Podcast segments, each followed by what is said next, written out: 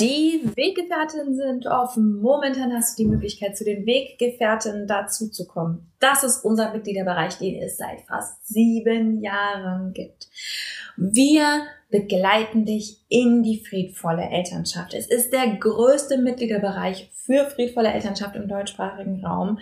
Er hat momentan über 1000 Mitglieder.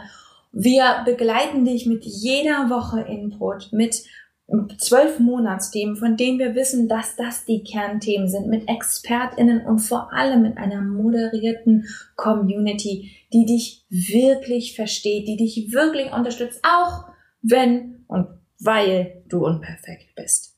Wenn du Bock hast, mit dazu zu kommen, kannst du uns sieben Tage komplett kostenlos kennenlernen. Du findest uns unter derkompass.org slash Weggefährtin derkompass.org slash Weggefährtin, kannst komplett kostenlos dazukommen und dich einfach erstmal umschauen.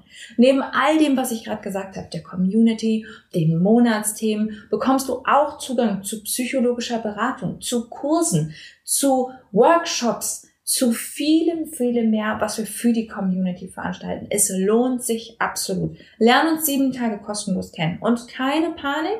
Wir sagen dir vor Ablauf der sieben Tage Bescheid, fragen dich, ob du bei uns bleiben willst. Und wenn du keinen Bock hast, dann gehst du wieder. Schließlich soll es für uns alle passen. Ich freue mich auf dich. Wir sehen uns bei den Weggefährten. Du blöde Kackmama! Und nun? Nun ist es Zeit für Schrecklich Nett der Podcast für Eltern, die keinen Bock auf Erziehung haben, aber nicht wissen, was dann. Moin. Heute will ich mal mit euch über das Anfangen reden. Wo fange ich denn an? Wo fange ich denn an mit dieser blöden, friedvollen Elternschaft? Vielleicht geht es dir wie ganz, ganz vielen Menschen, die zu uns, die zu den Weggefährtinnen, die in meine Programme finden und du denkst dir bei dir selbst, ich habe das überall gelesen ich habe das alles mitbekommen. Ich weiß, ich muss mit meinem Kind liebevoller umgehen, geduldiger umgehen, weniger rumschreiben, weniger die Scheiße machen, die meine Eltern gemacht haben, weniger adultistisch sein, ähm, weniger dies und mehr das und liebevoller und überhaupt und mehr Lösungen finden. Und du hast all die klugen Bücher gelesen und die Blogs und die Instagram-Beiträge und die Podcasts gehört. Und jetzt weißt du aber nicht, wo anfangen weil es dir so vorkommt, als wäre dein Alltag einfach ganz schön weit von diesen merkwürdigen Ideen entfernt. Oder es geht dir so, was auch häufig vorkommt, dass du mit einem spezifischen Problem da reingegangen bist. Du sagst, ich weiß nicht, wir haben jeden Morgen Streit wegen der Schule. Oder du sagst, wir haben äh, ein Kind, das ist so intensiv und so anders als die anderen Kinder und ich weiß nicht, wie ich das liebevoll begleiten kann. Du kommst mit einem spezifischen Problem und jetzt hörst du all dieses ja hier friedvolle Elternschaft und liebevoll und bla und Gehirnentwicklung und besser mit Kindern umgehen und generationale Traumata überwinden und denkst dir so, ist ja schön und gut, aber für mein konkretes Problem hilft mir das jetzt exakt gar nicht weiter.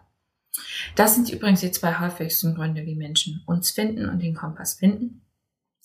Und was auch manchmal vorkommt, und ey, ihr kriegt jetzt noch eine honorable Menschen, ihr seid nicht so häufig, aber ihr bewegt immer, ihr bewegt mich immer ganz besonders, sind Leute, deren Kinder schon groß sind, schon älter sind oder schon erwachsen sind.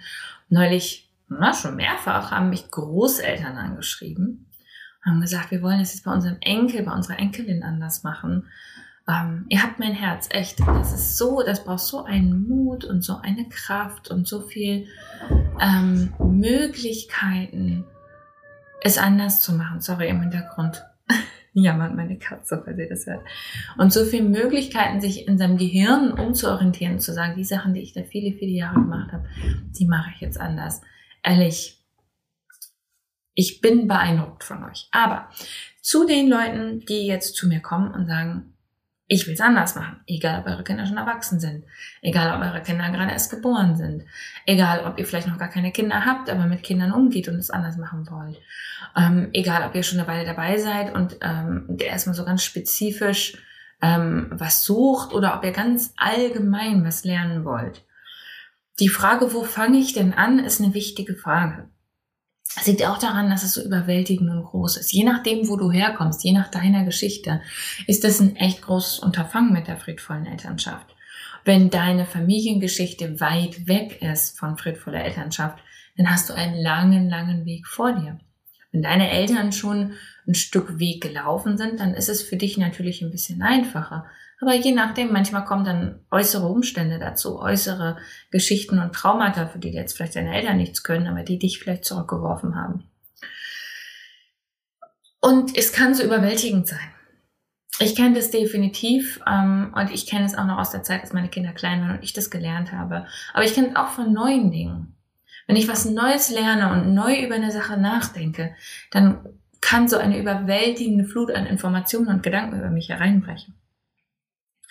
Ich kann so ähm, erschlagen werden von meinen neuen Ansprüchen, von meinen neuen Ideen, wie ich das jetzt alles machen will, dass ich gar nichts mache oder dass ich versuche, alles auf einmal zu machen und dann aufgebe. So ein bisschen wie wenn, wenn man diesen Vorsatz bekommt, ähm, jetzt Sport zu machen und sich besser um den eigenen Körper zu kümmern. Wenn ich das nicht nachhaltig mache, dann mache ich das zwei Wochen lang und dann höre ich wieder auf. Ja? Ich muss es also so anfangen, und das mit der friedvollen Elternschaft ist nicht anders, dass es nachhaltig ist. Denn eine Frage, wo anfangen, ist also eine sehr, sehr gute Frage und meine Antwort ist sanft. Meine Antwort ist gar nicht unbedingt im Tun anfangen, sondern in der Art, wie du mit dir selbst und dem, dem Alltag mit deinem Kind umgehst. Ich sag dir, wo du anfangen kannst. In der Beobachtung dessen, wie du mit dem Kind umgehst. Du wirst jetzt vielleicht sagen, gut, das hilft mir jetzt exakt gar nicht weiter und du wirst auch erstaunt sein, wenn du damit anfängst, wie viel dir das weiterhilft. Der, der, einer der wichtigsten Prinzipien ähm, Shifts, den wir machen, wenn es um friedvolle Elternschaft geht, ist, dass wir unsere Elternschaft aktiv gestalten. Also wir, wir hören auf zu, zu machen, was halt immer schon gemacht wurde, was alle anderen machen oder da halt nicht groß drüber nachzudenken und dann mit reproduzieren wir, was kulturell gerade gesagt, äh, äh, angesagt ist, das, was unsere Umgebung von uns will, was Institutionen von uns wollen und vor allem, was wir gelernt haben, was in unserem Gehirn abgespeichert ist. Das wollen wir ja jetzt nicht mehr machen. Friedvolle Elternschaft ist an allererster Stelle intentionales Handeln. Also uns geht es jetzt darum zu überlegen, warum machen wir das? Wie machen wir das? Welche Gründe, welche Gefühle, welche Bedürfnisse, was steckt dahinter? Das kannst du üben. Und das ist die wichtigste Grundlage. Du wirst es merken, wenn du das umsetzt. Die wichtigste Grundlage von friedvoller Elternschaft ist deine Reflexionsfähigkeit deine Fähigkeit mitzuschauen in deinem Alltag. Was mache ich denn da? Warum mache ich das? Da fängst du an. Beim Beobachten von dir selbst und vom Kind. Versuch es mal. Wie kann das aussehen? Der, die wichtigste Grundlage ist immer, es geht nicht darum, dich zu beschämen, es geht darum, dich zu verstehen. Viele, viele Eltern, gerade die, die liebevoller mit ihren Kindern umgehen wollen, die diesen ganzen Weg überhaupt erst gehen, sind Eltern, die haben ganz hohe Ansprüche an sich und sind ganz perfektionistisch und wollen das alles ganz toll machen. Und ey, gönn ich dir von Herzen, dass du es toll machst. Perfekt wird nicht, sorry, aber toll machen ist eine gute Idee. Was du nicht vergessen darfst, ist dich selbst dabei liebevoll zu begleiten. Was häufig passiert, ist, dass wir uns dann beschämen. Dass wir so, ach guck mal, toll, schreie ich mein Kind hier wieder an. Da habe ich doch neulich erst gelesen, wie gefährlich das ist für Kinder. Und die, die, diese Leute da in diesem Podcast neulich oder diese Leute in diesem Blog neulich oder diese Leute auf Instagram neulich, die haben gesagt, das ist total schlecht, das macht bestimmt außer mir niemand. Was ist denn los mit mir? Das ist kein Beobachten, das ist Beschämen. Beobachten ist, wenn mein Kind seinen Löffel vom Tisch runterfeuert, anstatt mir zu sagen, dass es fertig ist mit Essen bekomme ich sehr unangenehme Gefühle. Meine, mein Hals wird eng, ich werde ärgerlich, ähm, ich fange an zu sagen, jetzt hör doch mal auf mit der Scheiße, jetzt lass das doch mal. Das ist ein Muster, was ich kenne, das sind Worte, die ich kenne. Ich wiederhole das, was ich kenne. Ich bin offensichtlich irgendwie im Stress, in der Not. Vielleicht bin ich wütend, vielleicht bin ich auch traurig. Es fühlt sich auch ein bisschen traurig an. Das ist besonders schlimm, wenn ich müde bin. Mein Kind schmeißt seinen Löffel übrigens auch nur, wenn es müde ist. Und ansonsten kann es sehr wohl schon sagen, dass es fertig ist mit dem Essen. Wann schmeißt mein Kind eigentlich seinen Löffel? Vielleicht fällt mir dann auf, oh, Mein Kind macht das, wenn ich eh schon angespannt und genervt bin. Oder mein Kind macht das nach einem langen Tag im Kindergarten. Oder mein Kind macht das, wenn es sich, wenn es frustriert ist mit seinen verbalen Möglichkeiten, sich auszudrücken. Das ist eine Beobachtung. Das ist eine Beobachtung einer Situation und du merkst, es ist neugierig. Der große Unterschied ist, es ist neugierig. Ich sitze da und denke, ha, gucke mal, was ist denn da los? Das ist ja interessant. Da fliegt ein Löffel und ich explodiere. Spannend. Das ist die Haltung, mit der du anfangen kannst.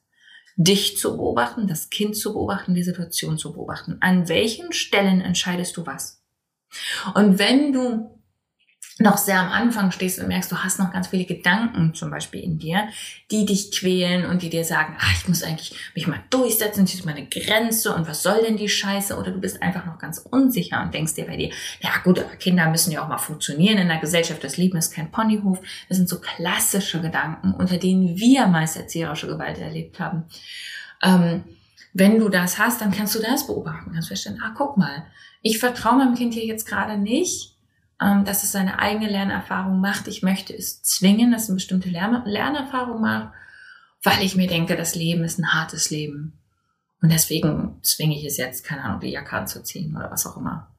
Ist ja interessant. Diese Beobachtung, dieses neutrale Beobachten kann sehr erleichternd sein.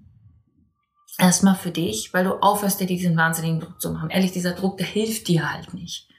Der ist nicht effektiv. Ich begleite seit sieben Jahren Eltern auf diesem Weg. Ich habe irre Transformationen gesehen. Ich habe noch nie eine irre Transformation gesehen von Eltern, die sich einfach nur ganz viel Druck gemacht haben. Die Transformation kommt immer, wenn neugierig und offen und interessiert werden. Und zweitens, du siehst die wirklichen Verhaltensmuster, nicht was du denkst, ach, ich bin halt ein scheiß Elternteil oder was auch immer. Oder wenn mein Kind sich so verhält, dann ist ja klar, ähm, du, du hörst auf, deine, deine, deinen Schuldgefühlen zuzuhören oder deinem, äh, wer ist jetzt schuld in der Situation oder warum ich das nicht hinkriege, deine Ausreden, warum du da dich nicht besser verhalten kannst.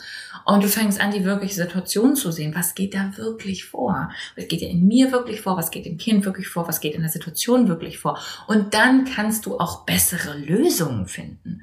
Wenn du wirklich weißt, was da los ist, und das braucht meistens eine Weile Übung, gerade bei sich wiederholenden Situationen, wo du vielleicht erstmal ein bisschen ratlos davor stehst, das braucht eine Weile von Beobachten und Wiederholen, bis du dann merkst, ah, guck mal, das passiert immer da. Das heißt, wenn, wir, wenn das immer passiert, wenn, keine Ahnung, wenn wir abends müde sind, dann sollten wir diese Sache vielleicht ein bisschen früher machen, wenn wir noch gute Laune haben.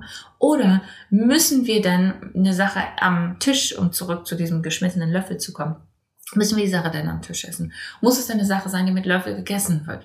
Können wir vielleicht mit Händen essen? Können wir vielleicht abends Fingerfood machen, wenn wir alle müde und genervt sind? Können wir vielleicht die Essenssituation so umgestalten. Aber dafür muss ich halt genau wissen, was ist da los, was stört mich, was ist der Teil, der, der für mich schwierig ist, was ist beim Kind los. Also was denke ich, ist da das Problem. Da aus der Haltung heraus kann ich dann Lösungen finden. Wenn ich damit beschäftigt bin, mir riesige Standards hinzuknallen und mich fertig zu machen, dass ich sie nicht erreiche, helfe ich niemandem. Und ich sorge dafür aktiv, dass ich mich scheiße fühle. Und wenn ich mich scheiße fühle, werde ich gewalttätiger und nicht friedvoller. Wenn wir uns scheiße fühlen, sind unsere Bedürfnisse weniger erfüllt. Mit weniger erfüllenden Bedürfnissen werden wir zu radikaleren Maßnahmen greifen, sprich stärkere Emotionen haben und heftige Strategien auffahren, um unsere Bedürfnisse zu erfüllen. Und das, eine dieser heftigen Strategien, ist Gewalt. Die ist sehr effektiv zu unserer Bedürfniserfüllung. Das heißt, wenn unsere Bedürfnisse noch weniger erfüllt sind als vorher, weil wir uns fertig machen, anstatt uns zu helfen, dann werden wir eher zur Gewalt greifen. Also, dein erster Schritt ist, dich zu beobachten. Beobachte deine Entscheidungen, beobachte deinen Alltag, beobachte die schwierigen Situationen, beobachte die schönen Situationen. Etabliere eine innere Beobachtung und fange an, dir bewusst zu machen, wie du deine Elternschaft gestaltest und warum. Das ist immer der Anfang. Sei sanft zu dir, geh Schritt für Schritt und ich wünsche dir noch einen wunderschönen Tag.